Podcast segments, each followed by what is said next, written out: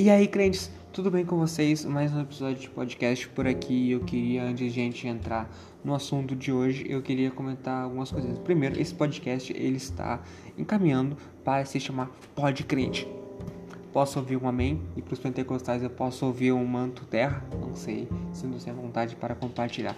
Então, uh, Nessa semana eu quero falar sobre o Corondel, mas antes de eu falar sobre isso, eu queria falar que esse é um projeto totalmente voluntário. Então, se alguém se sentir quiser se tornar um mantenedor ou ajudar com isso, seria muito bom, porque recentemente eu atuo como fotógrafo e eu fiquei sem câmera e eu estou juntando para comprar uma e está e pelos meus cálculos se Deus proverá, mas se vocês quiserem ajudar, fique-se à vontade, vai ter um link aqui na descrição para vocês uh, mandarem qualquer quantia e Deus abençoe vocês. Compartilhe com seus amigos no feed, nos stories, manda pro pessoal e diz, gente, ele fala um negócio bem aleatório, mas é real o que ele fala, entendeu? Ele meio de forma descontraída, mas vai dar certo. É meio chato, mas ele vai fazer tudo dar boas risadas. Enfim, vamos lá, falando sério. Hoje eu quero falar sobre o corandel, tá? E esse, ele é um termo que surgiu ele tem lá desde a, do catolicismo medieval, onde as pessoas eles faziam a distinção entre o sagrado e o profano. Ou seja, a gente tem alguns debates sobre isso hoje em dia, sobre a minha vida na igreja e a minha vida no trabalho, se eu posso ouvir música secular, se eu não posso ouvir música secular, se eu posso ter tatuagem, se eu não posso ter tatuagem. Esse assunto que a gente carrega hoje em dia, que às vezes nem é tão relevante assim, mas que acontece. Ok? Então vamos lá.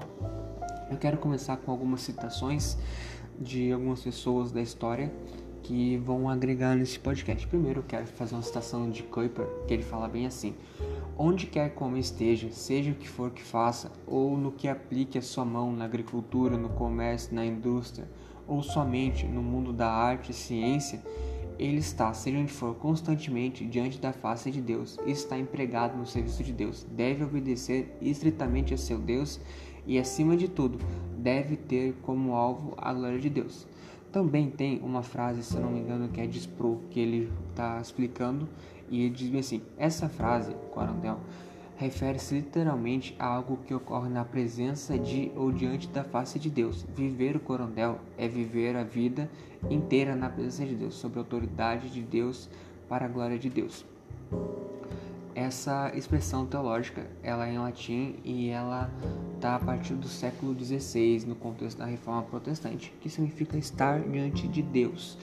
E trazendo assim para o nosso dia a dia, explicando o que, que seria o corondel nos nossos dias, seria basicamente aquela pessoa que ela faz a distinção entre sua vida com Deus, a sua vida na igreja e a sua vida fora da igreja, como um pai, como um amigo, como um irmão, como um filho, como um empregado.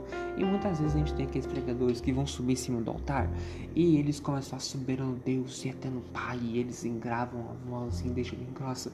E no meio da ministração eles já estão sem voz e preciso ficar toda hora pedindo por irmão alcançar um copo de água para ele. Você conhece alguém assim? Se você conhece alguém assim, manda esse podcast para ele e dizer, amigo, olha aqui na, na no meu assim para mim, tá? Você tá, faz quando tá olhando para mim, eu vou dizer, amigo, para de passar vergonha, pelo amor de Deus, tá? É, é isso, tipo, porque não tem distinção nenhuma entre a vida na igreja e a vida fora da igreja.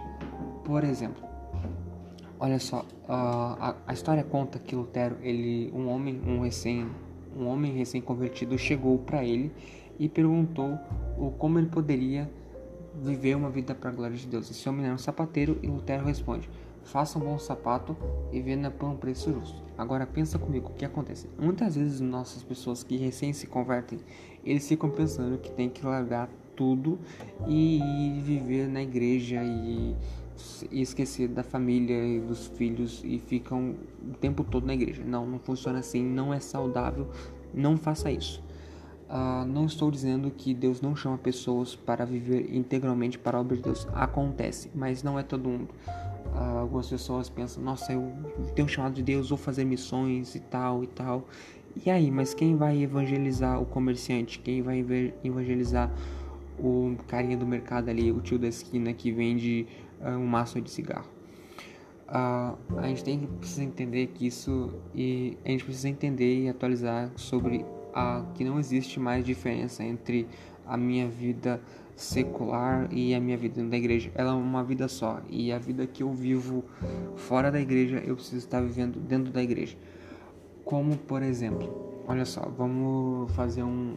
Aí eu quero pegar e eu quero linkar essa ideia de eu viver uma vida diante de Deus e para a glória de Deus e agora eu quero quero linkar com a minha vida uh, dentro da universidade, dentro da faculdade, dentro do trabalho, dentro da rua. Muitas vezes a gente tem essa ansiedade do que do que, que eu tenho que fazer, o que eu preciso fazer, qual é o meu chamado, qual é a minha vocação. E muitas pessoas elas já têm essa dúvida, só que quando elas encontram o cristianismo, elas simplesmente abandonam tudo e, e, vão viver dentro da igreja ou vão fazer até uma faculdade de teologia. Isso é bom, maravilhoso que ela pense em fazer teologia, mas muitas vezes elas não têm inclinações para fazer essas coisas, elas não têm uma vocação para fazer essas coisas. E como a gente está entrando assim nessa parte de a ansiedade da vocação e tipo, eu preciso viver uma vida de Deus, então eu preciso ir para uma faculdade de teologia, eu preciso uh, ficar o dia inteiro dentro da igreja. Não, a gente precisa viver uma vida diante de Deus e para a glória de Deus onde quer que a gente esteja. E isso é um dos cinco solos, o sólido deu glória, ou, som, ou como preferir, somente somente a glória de Deus, sabe? Somente a Deus é a glória. E eu queria linkar com um livro que eu li recentemente, que é A Depressão de Spurgeon, que ele tem uma frase assim, ela é um pouco grande, mas vamos lá. Às vezes nossas responsabilidades corriqueiras nos fazem ficar ansiosos e pressionados. A ansiedade por um bom desempenho nos massacra. Pequenas coisas parecem gigantes. Uma pessoa pode sentir que deveria fazer algo, também que por esse motivo não chegue a fazer o que deveria ser feito. Um excessivo senso de responsabilidade pode nos levar à estagnação. A menos que podemos fazer perfeitamente, não tentaremos fazer coisa alguma.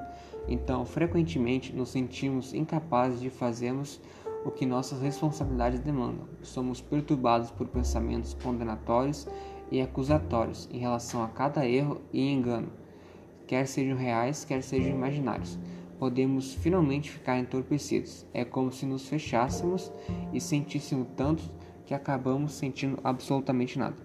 Ou seja, uh, se por um lado nós temos aquelas pessoas que querem abandonar tudo e ir para uma vida na igreja, viver uma vida para a igreja e estar lá o tempo todo, seja um pai de família, seja um estudante que não quer nem saber mais dos estudos, ele simplesmente encontrou a glória de Deus, a presença de Deus e quer viver e esquece dos amigos, esquece dos estudos. Por outro lado, nós temos aquela pessoa que ela está muito ansiosa e não sabe o que ela quer fazer da vida e ela simplesmente se sente ansiosa, ela sabe que tem que fazer alguma coisa na maioria das vezes e ela simplesmente ela para de fazer e porque ela quer fazer tão bem, sabe que não vai sair tão bem assim e simplesmente congela. Quando, por outro lado, nós temos aquelas pessoas que eu vou chamar ela de Síndrome de Marta. E assim, se tu estiver ouvindo esse podcast, eu agradeço muito por ter me indicado a melhor parte da Aljava. E se você está não conhece essa banda e essa música, super recomendo que ouça porque é muito boa, cara. Enfim, voltando, Síndrome de Marta. Uh, nos evangelhos nós ouvimos sobre a história de Marta e eh, Jesus chega na casa com os discípulos, ela está fazendo várias coisas assim, não para quieta por nenhum momento e não sabe o que fazer e tipo, e ela tá lá perguntando, Maria, você não vai fazer nada? E aí a gente ouve aquela frase de Jesus, Maria escolheu a melhor parte. Entenda, o, o zelo de Marta não era ruim, sabe? Ela queria a casa bonita, ela queria as coisas arrumadas. E muitas vezes essa performance de estar tá querendo fazer, de estar tá indo para um lugar onde não fomos chamados para estar, não, nosso coração não está com uma motivação tão ruim assim. Nós queremos, nós temos esse zelo.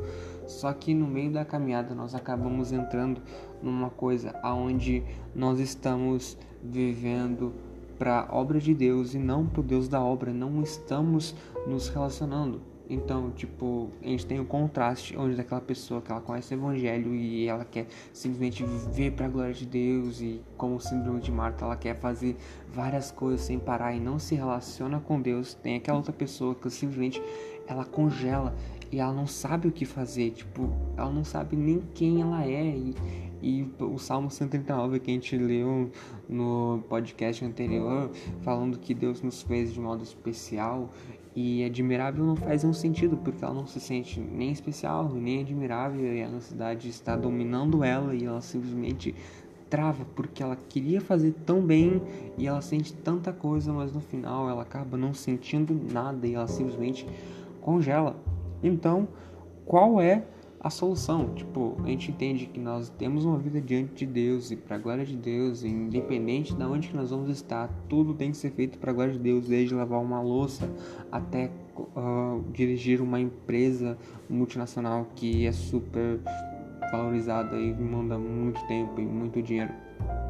A solução é nós entendemos e chegarmos aos pés do Senhor, reconhecemos Deus, essa imensidade, essa é isso aqui que eu quero fazer e eu congelo e tipo, eu não sei o que fazer. Porque muitas das vezes a gente se perde dentro de casa com sem saber o que fazer. Sabe, nós temos uma vida para a glória de Deus, nós precisamos viver essa vida e é a única vida que nós temos para a glória de Deus e às vezes a gente acaba indo para um lugar aonde uh, tá todo mundo indo e tá todo mundo dando certo. Ah, o fulano fez isso aqui e deu certo. Só que tipo, concordam que ao viver uma vida para a glória de Deus, isso nos tira um peso de nós queremos imitar outras pessoas, porque nós podemos simplesmente sermos nós, tipo, na rua, em casa, na universidade, a gente não precisa colocar uma máscara, uma fantasia, ei, eu sou um super-herói, eu sou super forte. E às vezes as pessoas elas estão nos vendo e ela acha que a gente não fica triste e fica pensando, caramba, essa pessoa não deve ter nenhum problema. Mas a verdade é que nós temos problemas e mas Jesus ele pega esse fardo, Jesus ele pega e diz, cara, agora eu te dou a oportunidade de viver uma vida para a glória de Deus. E isso é incrível. Então, tipo, nós não precisamos passar, tipo, cinco horas dentro da igreja porque somente lá o Senhor está. Não, Deus está em todos os lugares. Ele é onipresente, Ele é onisciente, sabe? Ele sabe de todas as coisas.